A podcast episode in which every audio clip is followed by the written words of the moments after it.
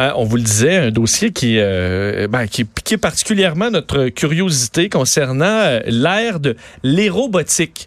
On a quand même parlé de robots sexuels qui arrivent euh, tranquillement. Ça soulève toujours ben, un sourire en même temps, mais, quelques questions.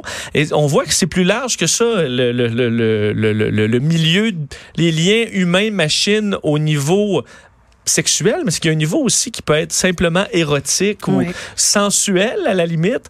Alors ça ouvre la porte, puis on sait que l'industrie euh, euh, du, du, sexe souvent va pousser certaines technologies. Là, on voit par exemple le bêta, le VHS, mhm. c'est bon et, compagnie. Alors c'est une industrie qui est quand même euh, bon où il y a énormément d'argent et ça peut pousser des entreprises à aller rechercher dans la technologie comme ça. Et euh, un dossier vraiment vraiment intéressant concernant les robotiques euh, qui bon qui touche l'interaction humain-machine érotique que j'ai pu lire bon ce matin et qui est fait en partie par le professeur au collège Jean Brébeuf et chercheur affilié à l'Observatoire international en intelligence artificielle euh, Dave Anctil, qu'on a au bout du fil. Monsieur Anctil, bonjour. Oui, bonjour. Vous allez bien? Très bien. Euh, d'abord, félicitations, parce que je trouve ça intéressant de prendre un sujet comme ça qui va pour un peu monsieur, madame, tout le monde faire, faire sourire, mais que vous avez vraiment pris d'un point de vue très scientifique sur l'interaction humain-machine. Vous vous rendez compte que ce dossier-là euh, est, vraiment fascinant du point de vue humain et que c'est assez profond une fois qu'on fouille un peu le dossier? Oui, en effet, euh, pour pas faire de mauvais jeu de mots, euh, on est très excités euh, avec ce, projet de recherche-là, tout à fait. On est vraiment très, très contents. Puis, tout à fait, vous avez raison aussi. vous disiez justement que la technologie et la sexualité vont de pair, notamment dans leur diffusion. Vous avez parlé du passage au, au VHS, mais c'est aussi le cas du CD-ROM, de l'Internet haute vitesse, la micro-informatique, c'est le cas présentement de la réalité virtuelle et la réalité augmentée. Il y a vraiment un lien profond entre les nouvelles technologies et la sexualité. Donc, euh, juste pour cet aspect-là, c'est très important à notre avis. Parce que euh, les robotiques, c'est un terme, moi, honnêtement, que je n'avais pas vraiment jamais entendu. On a, j'avais entendu les, robots sexuels, mais les robotiques, ça va plus loin que ça. Comment vous vous le décrivez? Ben justement, c'est normal que vous l'avez pas entendu encore ce mot-là parce qu'on l'a inventé. Ah ok bon excellent. Tout à fait. Alors c'est le, mot en fait c'est simplement euh, comme beaucoup de nouveaux termes technologiques. Euh, par exemple si vous parlez si on pense euh, aux technologies aux nanotechnologies, on parle de nanobots aujourd'hui pour parler finalement de robots miniatures qui pourraient éventuellement servir pour des chirurgies.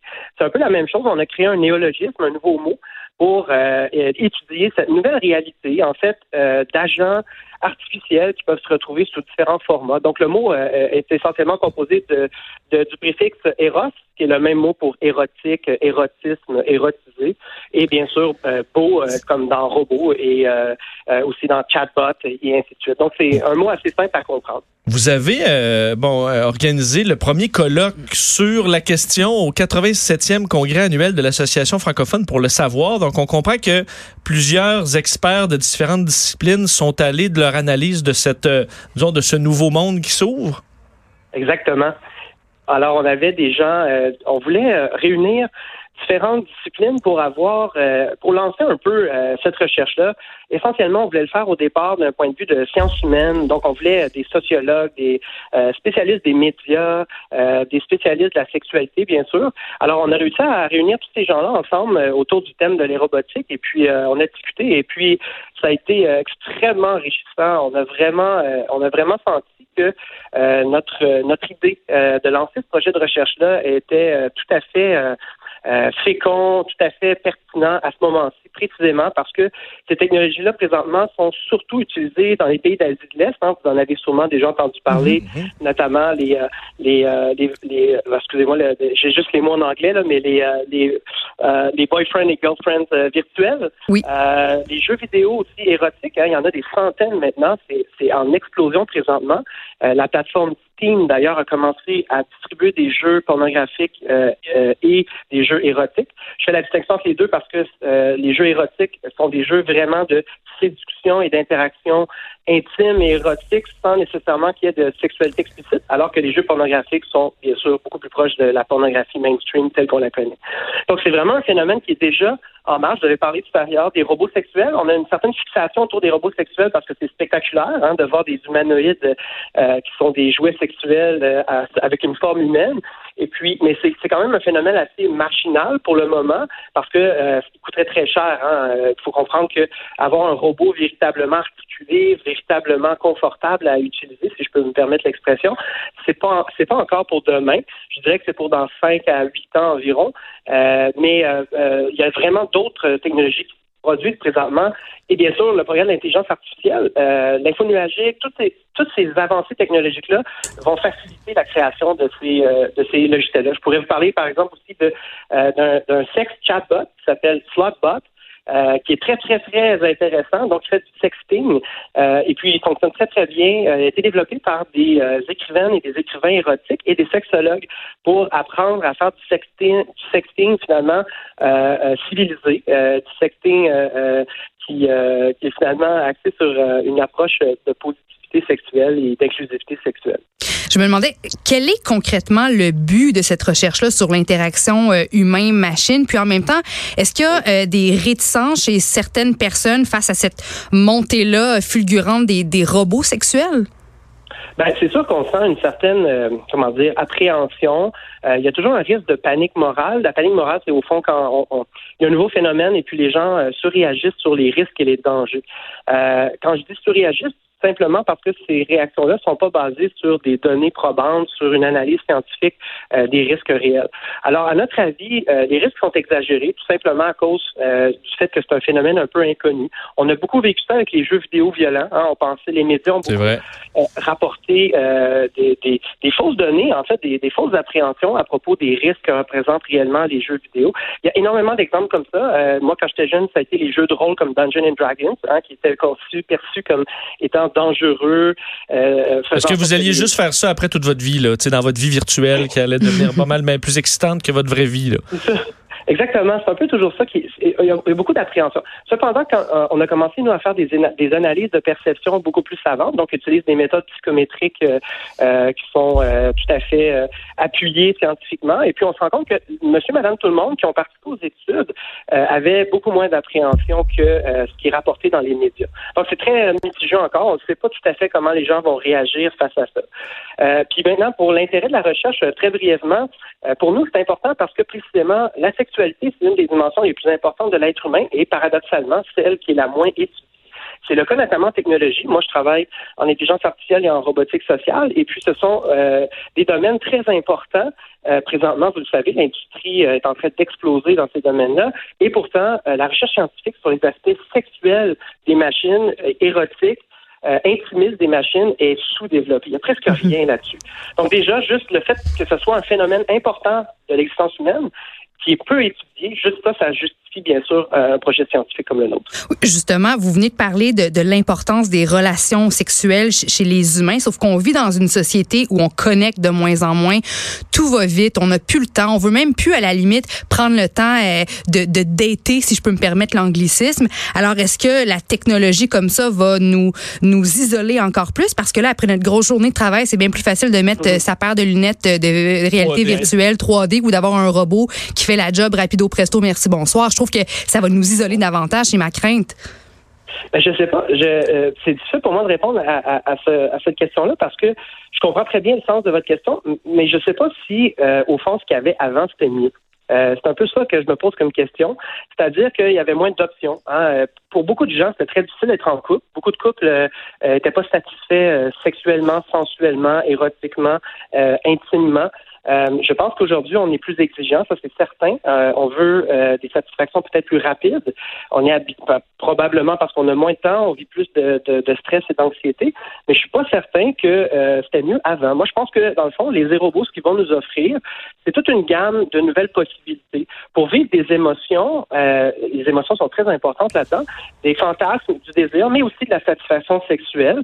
Et je vois pas vraiment le, le risque ou le problème important là-dedans. Je pense pas qu'il y a un risque d'isolation qui est euh, qui est majeure. Je pense que c'est comme les autres dépendances. Hein. Il y a des il y a des préconditions qui nous mènent à avoir des dépendances qui sont toxiques. Je pense pas que ce soit que, que ce soit un risque à large donc qui, euh, qui, pourrait être très étendu dans la société. Est-ce que ça pourrait permettre aussi euh, d'aller plus loin dans ces fantasmes? Je prends l'exemple d'un masochiste qui, est-ce qu'il pourrait dépasser les limites que, que l'humain ne supporte pas grâce justement à, aux robots, à la technologie? Ben, il y a déjà quelque chose qu'on observe avec euh, la culture des jeux vidéo euh, en ligne. On, voit des développements rapides de nouvelles paraphilies. Au fond, les paraphilies sont des euh, préférences sexuelles qui sont inusitées et nouvelles. C'est notamment le cas avec toute la popularisation des jeux vidéo où les gens commencent à fantasmer sur des personnages de jeux vidéo qui sont pas nécessairement du tout érotisé. Donc, on peut trouver, par exemple, qu'un personnage d'un jeu vidéo comme euh, comme Fallout euh, euh, nous excite, et puis et puis soudainement, ben, en ligne, on construit des des animations mettant en scène pornographiquement ces personnages-là. Donc, on voit qu'il y a effectivement un impact sur les préférences sexuelles, les orientations sexuelles aussi. Il y a beaucoup de hein, les, les, monstres, les personnages imaginaires. Maintenant, en ce qui concerne euh, en ce qui concerne, euh, euh, désolé, c'était quoi déjà l'autre aspect de votre question? Je me demandais si on pouvait aller plus loin. Quelqu'un, par exemple, qui, est masochiste, est-ce qu'il va profiter du fait que, bon, OK, moi, mon, mon partenaire veut pas aller jusque-là, ben j'utilise après ça les robots pour mm. vraiment réaliser tous mes fantasmes? C'est clair, c'est clair qu'il y a... il y a des difficultés potentielles pour les couples où l'un des membres du couple n'a pas envie de réaliser certains fantasmes. Euh, je pense que c'est ça peut créer une dynamique euh, effectivement qui pourrait être euh, problématique dans ce sens-là.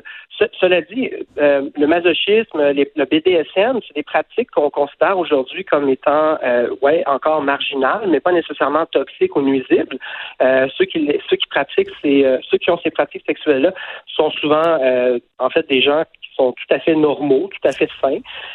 Par contre, c'est sûr qu'il y a un risque pour la pédophilie. Ça, c'est, je mhm. dirais, la principale crainte parce qu'il y a toujours cette idée-là, hein, c'est déjà le cas, hein, les pédophiles peuvent consommer euh, des représentations par texte ou des représentations par dessin. Euh, et ça, c'est un problème parce que bien sûr, la pédophilie est un crime. Hein, il n'y a aucune façon de justifier euh, les désirs sexuels pour les enfants qui serait acceptable légalement et éthiquement. Donc moi, ça, c'est une crainte que j'ai. C'est sûr qu'il y a déjà des poupées sexuelles représentant des mineurs qui sont vendues en Asie de l'Est. Euh, alors ça, c'est clair qu'il va falloir surveiller ces choses-là. Euh, c'est clair aussi qu'il euh, y a certaines, euh, certains désirs très violents, hein, euh, d'agression sexuelle, des désirs de torture, hein, ce qui va beaucoup plus loin que le consentement des praticiens de, de du BDSM. toutes ces choses-là, c'est certain que ça représente, à mon avis, des limites qui sont encore les mêmes qu'on applique dans notre société, finalement, dans les pratiques sexuelles qui sont acceptables. Est-ce que, disons, d'un point de vue un petit peu plus euh, adouci là, par rapport à ces, ces fantasmes-là, je me dis quelqu'un qui dit, ouais, mettons un couple mal à l'aise dirait euh, une idée de faire ça à trois, euh, c'est compliqué, parce que là, mhm. mais quand si c'est un robot, je comprends que ça prend, là, ça prend un robot assez évolué, là, mais vous disiez peut-être 5 à 8 ans, dis là, ben un robot, après ça, ça mais tu peux pas retomber en amour puis la, laisser ta blonde pour partir avec le robot. ça, ça, peut sécuriser un peu ça, ou quelqu'un qui a des doutes sur son orientation sexuelle dit, bon, ben, on va le faire avec un faux Roger, là, mhm. puis je verrai si ça ça, me plaît. Donc, est-ce que là, il peut y avoir de l'expérimentation un petit peu plus sécuritaire ou rassurante pour quelqu'un qui dit, ben là, moi, ça me tente pas tant de, de, m'embarquer pour vrai avec un humain? Mais c'est déjà le cas. Euh, c'est déjà le cas. On a déjà euh, des partenaires, euh, si vous voulez, qu'on a intégrés dans nos sexualités depuis plusieurs dizaines d'années. Ce sont les jouets sexuels. Les jouets sexuels sont déjà présents dans beaucoup de chambres à coucher. Hein. Si vous regardez les chiffres de vente des jouets sexuels, ça a explosé dans, au cours des 20 dernières années. Puis c'est une croissance qui est continue. Hein. C'est pas une croissance qui est stable. C'est une croissance qui, qui tend à augmenter avec le temps parce que les nouvelles technologies offrent toutes sortes de jouets sexuels hyper intéressant pour les couples. Euh, par exemple, la télé qui vous permet d'avoir des relations sexuelles à distance pour les couples qui sont séparés par le travail ou par les voyages. Euh, il y, a, y, a y a même des nouvelles applications qui vous permettent même d'avoir le sentiment du toucher. Euh, il y, a vraiment une interactivité croissante. Donc déjà, dans le couple, on a introduit de jouet sexuel, par exemple, pour euh, des partenaires sexuels qui auraient des difficultés à atteindre l'orgasme. Pour varier les stimulations, on utilise des produits, on utilise bien sûr euh, différents jouets. Donc c'est juste un continuum, hein, c'est juste mhm. la continuité de quelque chose qui existe déjà. Alors c'est sûr qu'il va y avoir de l'expérimentation, mais il y en a toujours en sexualité. Hein. Si vous étudiez l'histoire de la sexualité, l'être humain est très curieux. Hein. Il veut, euh, il veut appliquer tout ce qui, tout ce qu'il trouve autour de lui, autant dans le monde des idées, des fantasmes. Ben, les films porno existent depuis depuis longtemps, donc c'est c'est un peu comme ça. Il y a des couples, là, moi j'en connais plusieurs couples qui regardent ensemble des films sensuels, érotiques pour après ça installer leur ambiance ou par la suite ils vont faire l'amour. Donc c'est un peu euh, ça, mais on pousse pousse la chose plus loin finalement. Oui, tout à fait. Donc, je, je pense que c'est tout à fait la continuité d'un même phénomène. À partir du moment où on a des stimuli qui sont accessibles, comme le sexe, euh, le désir, euh, l'érotisme, c'est quelque chose de plaisant, hein, c'est quelque chose qui, qui, est le fun. Ben, je pense que euh, on va continuer dans cette direction-là assez naturellement. Puis les technologies se prêtent à ça. Hein. Les technologies sont polyvalentes. elles ont toutes sortes d'applications possibles. Donc, naturellement, on va aller dans cette direction-là. Ben, c'est vraiment intéressant. Mm-hmm. J'apprécie comment vous êtes capable de lâcher juste le terme télé-dildonique. Ça passe comme si c'était n'importe quel autre mot. Vraiment, c'est euh, comme ça qu'on connaît un, vrai, chercheur. Euh, David Anctil, merci de nous avoir parlé aujourd'hui. Merci beaucoup. Au revoir, Dave, Dave Anctil, les professeurs au Collège de Jean de Brébeuf et chercheur affilié à l'Observatoire international en intelligence artificielle. Effectivement, télé-dildonique. Donc, tu, ce que je comprends, c'est du moi, c'est un mot que je vais essayer de plugger dans des petites conversations, les soupers de famille. Évidemment, il y a la télé-dildonique. Donc, si on comprend que c'est que chacun a son instrument à distance, puis tu peux te... Te télé-dildonner. tu vois, nous, on n'est pas capable de le dire sans, sans rire. On ne serait pas des professeurs euh, au, collège. Et euh, entre autres, ce qu'il disait, euh, il y a une multiplication de fantasmes étranges. Et je me souviens d'avoir fait une chronique il y a quelques temps sur un dossier dans Vice sur le, le, le fantasme du bleuet. Oh. Euh, et il y a des vidéos vraiment. En fait, le fantasme, c'est que tu as par exemple une femme et lorsqu'elle est, mettons, piquée par un insecte ou euh, il y a quelque chose, il, ça la fait enfler, enfler, enfler, enfler, enfler et elle devient tranquillement un bleuet qui jute un peu de ben partout.